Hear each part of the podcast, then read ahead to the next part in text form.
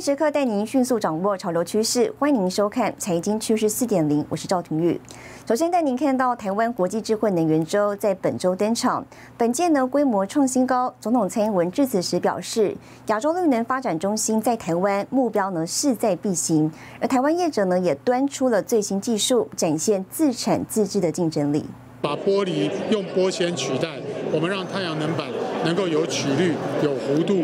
方便在建筑业或者电动巴士车顶上的装置。轻量化的设计，比传统太阳能模组重量减少百分之五十。面板大厂友达进军能源市场多年，并开发出光电浪板，为光电系统架设带来便利。太阳能大厂联合再生也展出系列储能解决方案，其中高发电效益的双面光电模组，能为系统电站带来额外百分之十以上的发电瓦数。这项技术已在台美提出专利保护。电池出来是直流，经过这转换系统，电压升高，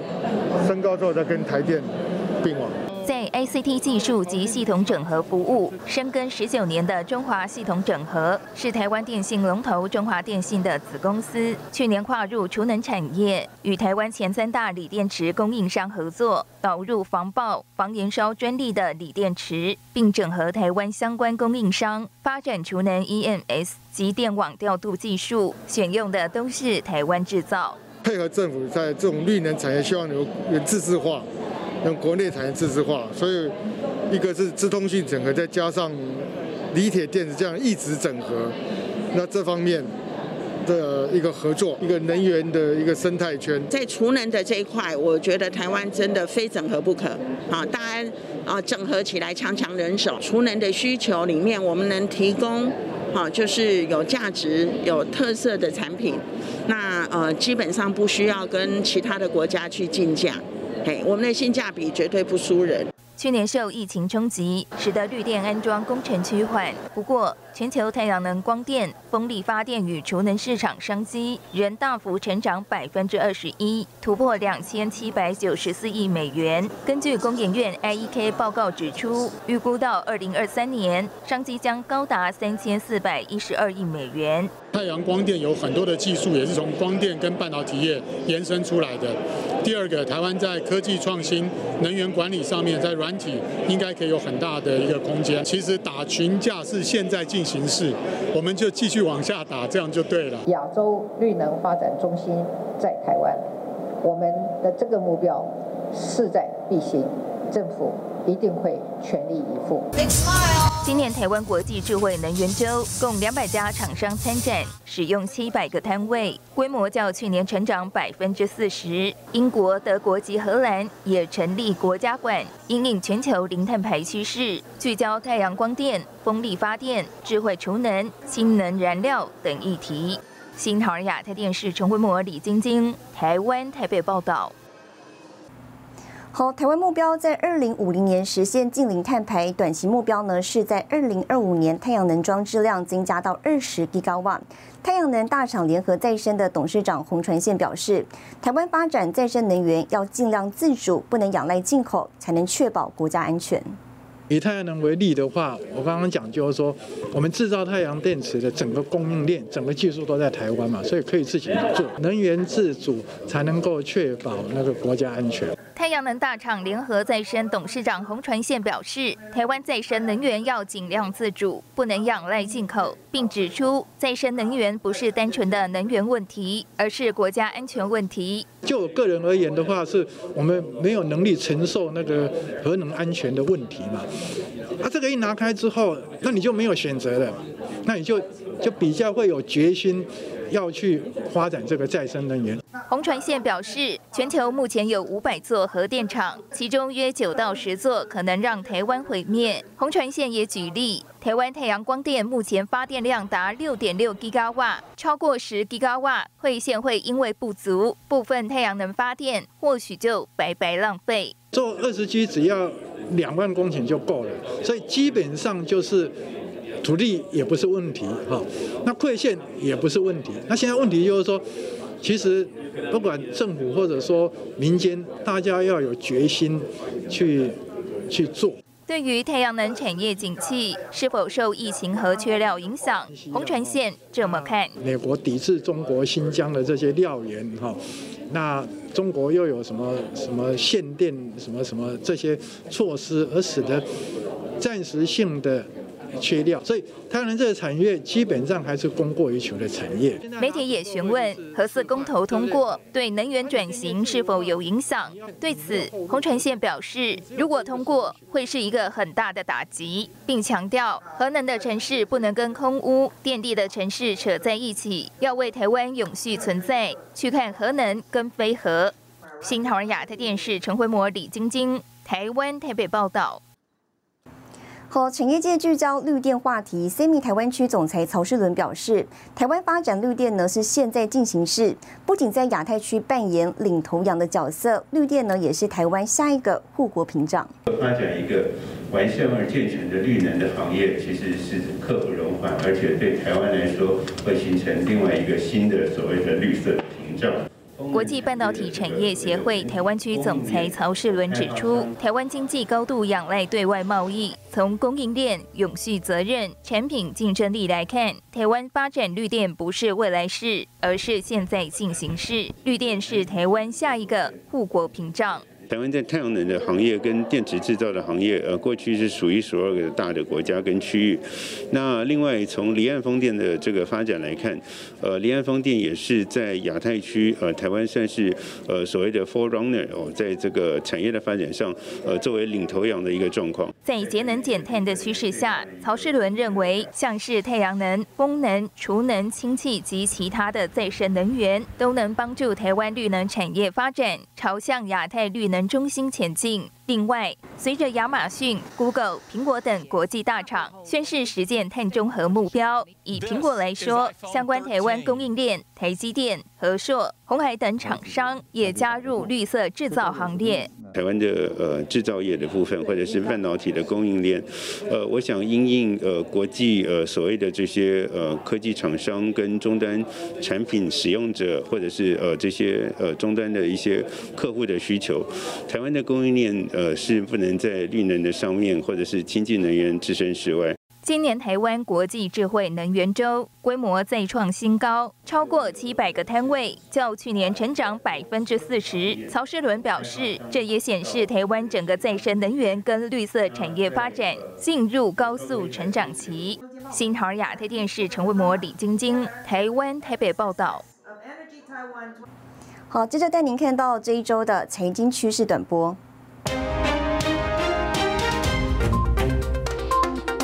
美国苹果组装产品的中国工厂，由于零部件的供应制约跟电力短缺，使得 iPhone 等产品的组装出现十多年来首次停产数天的情况。英特尔执行长 Pat Gelsinger 从今年二月上任以来，善于创造话题。他最近又在一场活动上公开表示，英特尔重回荣耀是一项多年任务，预计花五年以上的时间来扳回劣势。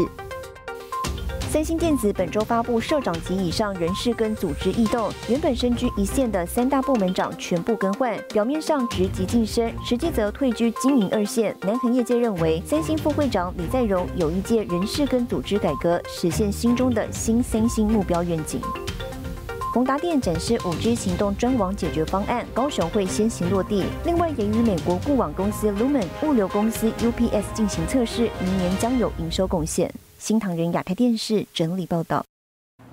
台湾第三大晶圆代工厂立基电本周一呢正式挂牌上市。董事长黄崇仁说，经过九年努力，集团成功从 DRAM 厂转型为逻辑代工，尤其呢订单早已经满载，预估明年获利将大幅成长，有信心呢很快成为全球第五大晶圆代工业者。在场的人都是当年上市下市，现在还在这里一起继续努力哦。这一天对黄崇仁来说意义非凡。九年前历经爆发财务危机，被迫下市，如今终于重返台湾证券交易所上市，公开收购价四十九点八八元，第一天就冲上七十八点九元，涨幅超过百分之五十，更是台湾证券史上少有案例。从台积电、联电、力积电、世界先进四家，我们占全世界百分之六十六十几到七十的一个。半导体制造的产能，仔细的看哦，现在当然大家都在讲到美国啦，到欧盟到哪里去啊？其实成本最有竞争力还是台湾。就是看好张忠谋立下的代工典范，让黄崇仁决定要把迪润公司转型为逻辑代工事业，更在苹果开发 iPhone 四的时候，成为独家驱动 IC 供应商，顺利偿还一千两百亿元债务。如今立基电逻辑代工产能三到五万片，早已经被订光光。黄崇仁说，未来十年台湾半导体制造业非常有竞争力，整个产业的一个取向是涨十趴到十五趴。我们我们是我们公司本来就跟客户都签好约，说明年一定。比今年好嘛？这是确定的嘛？哦，所以我们我我们严格讲起来，呃，我们明年展望是不错，而且是全部满载啊。立基电今年前三季营收四百五十八点六五亿元，年成长百分之三十五点六五。在台湾拥有三座十二寸厂，两座八寸厂。二零二三年底，铜锣十二寸新厂也要正式投产。有的人讲啊，看空。但是我们还有一个很大的项目在开始发发展中，叫做汽车电子或电子汽车。我认为产能还是呃不足了，所以我对这个产业是蛮多头的。我们现在是第六，已经是第六大，我们希望变成第五大。力挺车用电子未来商机无限，计划发展第四代化合物半导体 IGZO，以元宇宙商机趋势，成熟制成晶片需求大幅增加，预计到二零二三年代工产能依旧供不应求。新台电视高就能沈维彤，台湾台北报道。好，再来看到总统蔡英文出席亚湾新创园开幕，宣示大南方计划正式启动，期许呢亚湾新创园能成为下世代科技应用先驱，结合高雄产业数位转型，推动南北均衡发展。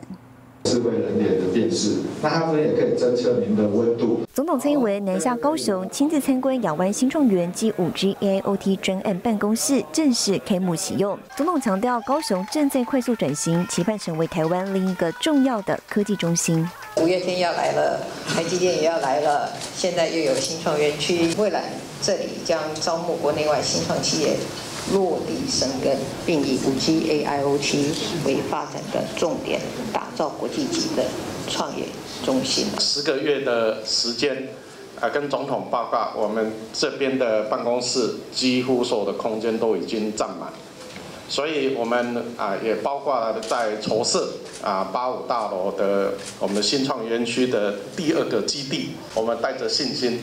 对全世界的一个啊市场。这个才是我们真正的蓝海。短短时间吸引多家新创团队跟国际级加速器进驻，微软跟 NVIDIA 等国际厂商也一同加入，期盼以大带小的方式协助新创团队接轨国际。我们希望借由大公司已经有的资源，创造一个机器人平台，包含硬体跟软体，然后让新创公司在这样的基线上面可以去写一些软体的应用。而当天，总统蔡英文跟高雄市长陈其迈也坐下来跟业者聊一聊。在这边有很多伙伴，正好变成一个 class。它是一个呃共共创的一个效应，我相信会越来越多国外的人才跟资金会会进来台湾。I think Taiwan is stepping in the right direction. I think the environment and the technology that we have is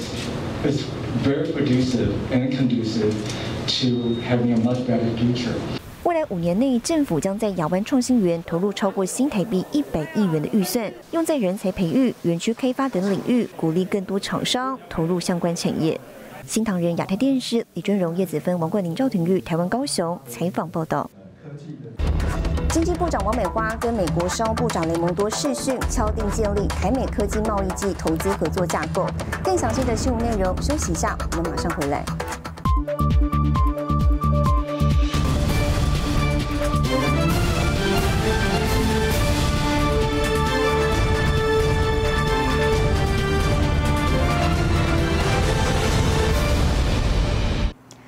来，台湾经济部长王美花跟美国商务部长雷蒙多七号呢，首度举行视讯会议，宣布共同建立台美科技贸易暨投资合作架构，简称 TTIC，有三大领域受到瞩目。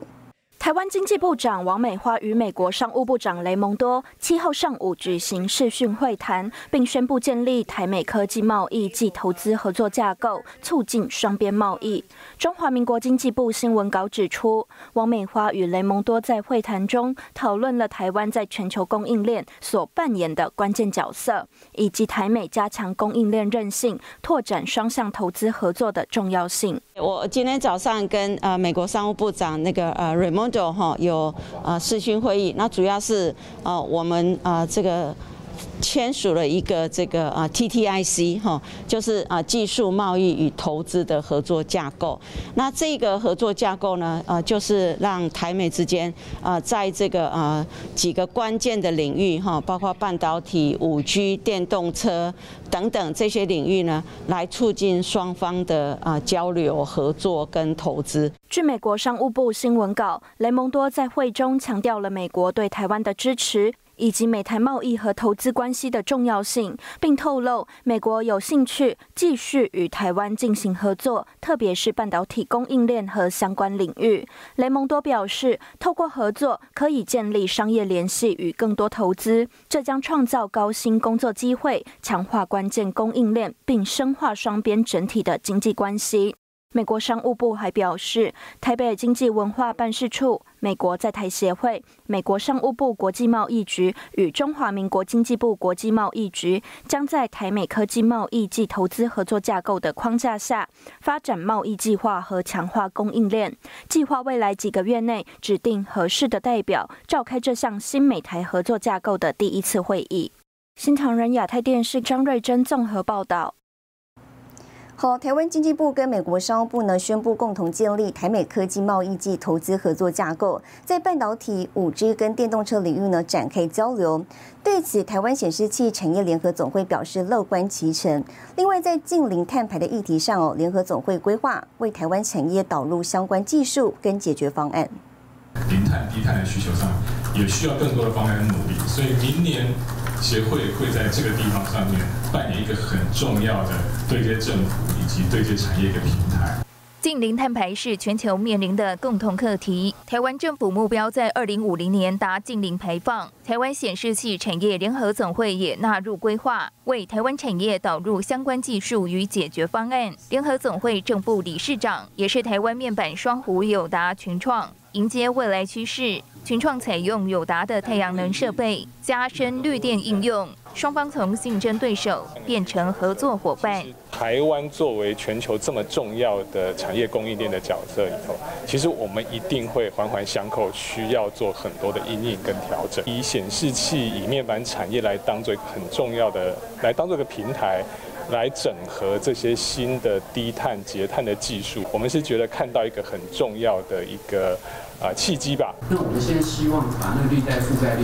做有一点点的弹性。假如能拿它重变，从二十五变成十五的话，你就可以多出十个 e。全台湾所有工业区、北中南科学园区就会多出来了更多的土地可以种电。副理事长、群创总经理杨柱祥表示，自2009年，群创就开始做碳足迹，并分享相关经验。另外，针对台湾经济部与美国商务部宣布共同建立台美科技贸易及投资合作架构，联合总会表示乐观其成。可能的关税问题，啊，以及啊，是不是在地制造、在地服务，透过政府的。啊，架桥对接，创造一个有利于产业啊发展或是往前推进的一个环境，我觉得这个都是绝对的加分。不管是在单边架构、多边架构上面，能创造给消费者有更便宜的产品，然后给整个物畅其流的观念更好，所以我们是乐观其成。政府产业界持续开创新局，面板产业在第四季也有淡季不淡的表现。副理事长、智胜董事长梁茂生表示，目前设备业订单接到手软，面板业发展欣欣向荣，看好明年会持续成长。新唐亚太电视林玉堂、李晶晶，台湾台北报道。台湾跟斯洛伐克本周签署第一届台斯跨部会经济合作资商会议成果宣言，为双方在经贸、科研跟观光等领域的交流合作奠基。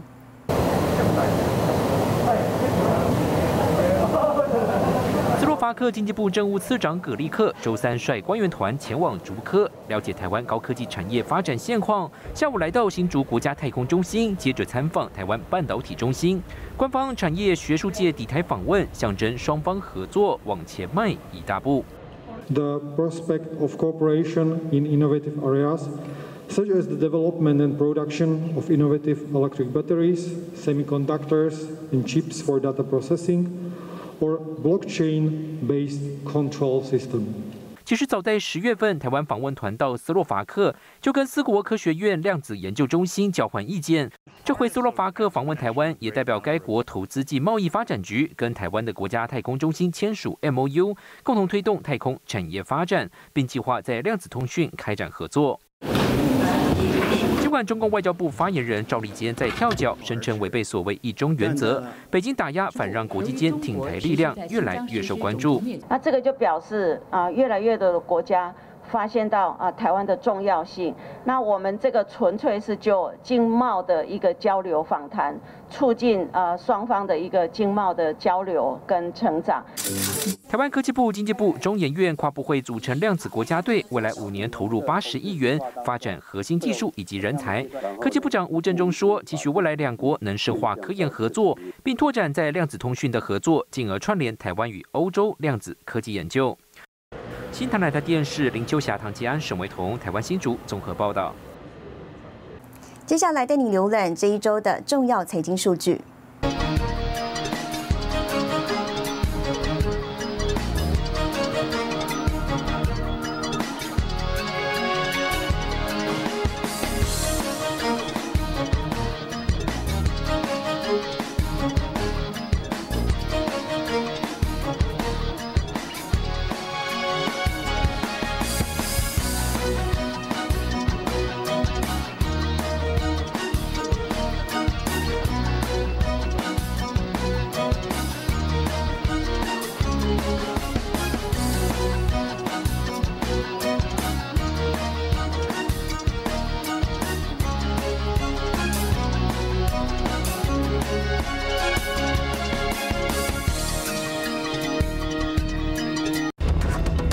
球供应链紧张，亚马逊制造货柜扩张海陆空运力。更详细的新闻内容，休息一下，马上回来。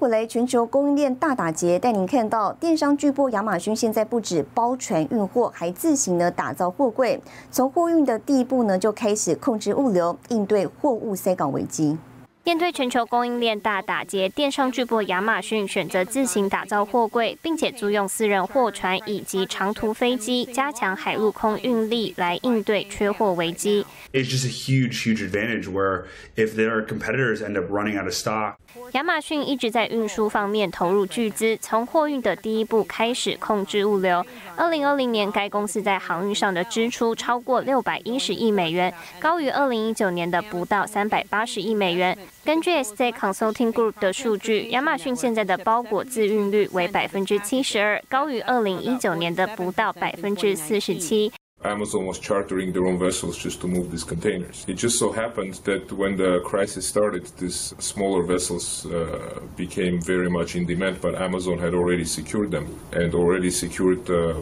port arrangements to unload these vessels uh, and had all these empty containers that they were building in China moving to United States.